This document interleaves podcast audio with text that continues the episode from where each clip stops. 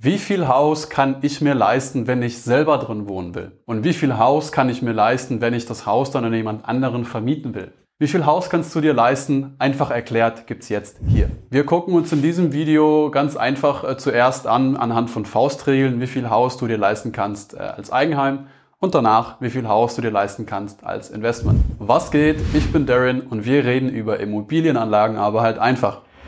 Ich will, dass möglichst viele Menschen verstehen, wie sicher und einfach Immobilien für die Altersvorsorge sind und sich trauen, ihre erste Immobilie als Investment zu kaufen. Wenn du genau das machen willst, dann bist du hier so krass richtig und solltest dringend abonnieren.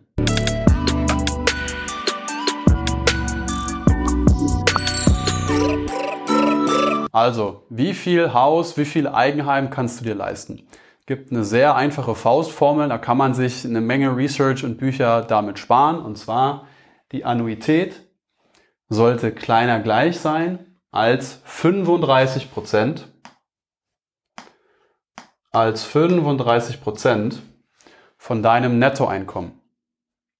Kurzer Disclaimer, falls du nicht weißt, was eine Annuität ist, dann guck dir bitte dieses Video an. Kurz gesagt, die Annuität ist äh, Zins und Tilgung, die du an die Bank bezahlst im Monat. Eigentlich auf jährlicher Basis, aber wir gucken uns das auf monatlicher Basis an, weil man damit besser umgehen kann. Ja, jeden Monat kommt ja Geld rein und es geht Geld raus. Ja. So. Und die Annuität im Monat, also das, was du praktisch hier bezahlst, okay, Annuität im Monat, sollte natürlich weniger sein oder maximal 35 Prozent von dem, was du jeden Monat netto auf dein Konto vermutlich als Gehalt bekommst. Ja? Das ist so die Faustregel. Bedeutet, wenn ich jetzt hier äh, 2000 Euro verdiene, okay, ich verdiene 2k und ich sage, ach guck mal, ich habe ja gelernt, hm, wenn das mehr als 35 Prozent ist von dem, was ich hier netto verdiene, von meinen 2k, dann ist irgendwie doof. Ja? Und das sind hier 700 Euro. So.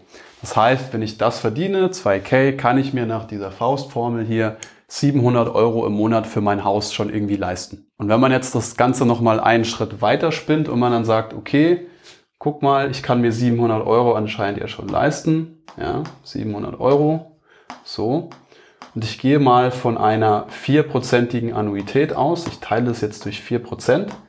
Das sieht jetzt wieder nach ganz schlimmer Mathe aus, ist aber wirklich ganz einfache Mathe. Hier, ich habe 700 Euro, die ich Zins und Tilgung im Monat, also von meinem Nettoeinkommen, bezahlen kann, bezahlen möchte. Die Bank will von mir eine vierprozentige Annuität. Das bedeutet, Zins und Tilgung kosten mich zusammen im Jahr vier Prozent der Kreditsumme, im Monat dieselbe Summe durch zwölf. Dann kommt heraus, dass die Bank mir dann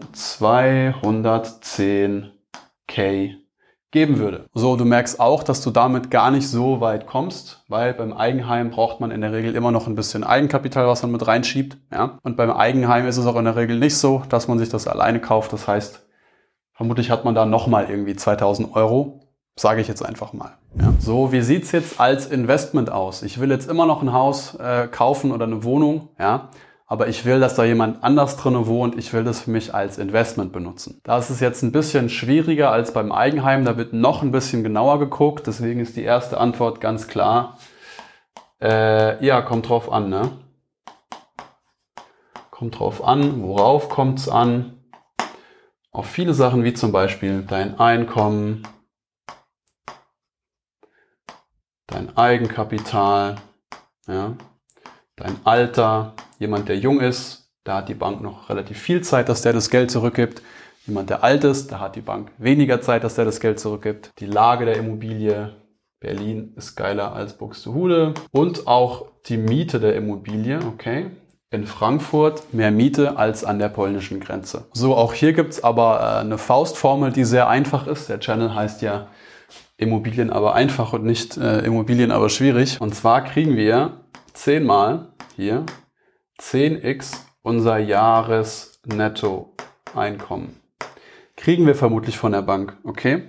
Was heißt das dann jetzt hier? Wenn ich 2k verdiene im Monat, ja, dann verdiene ich nach Adam Riese 24k im Jahr netto und das Zehnfache davon sind dann hier 200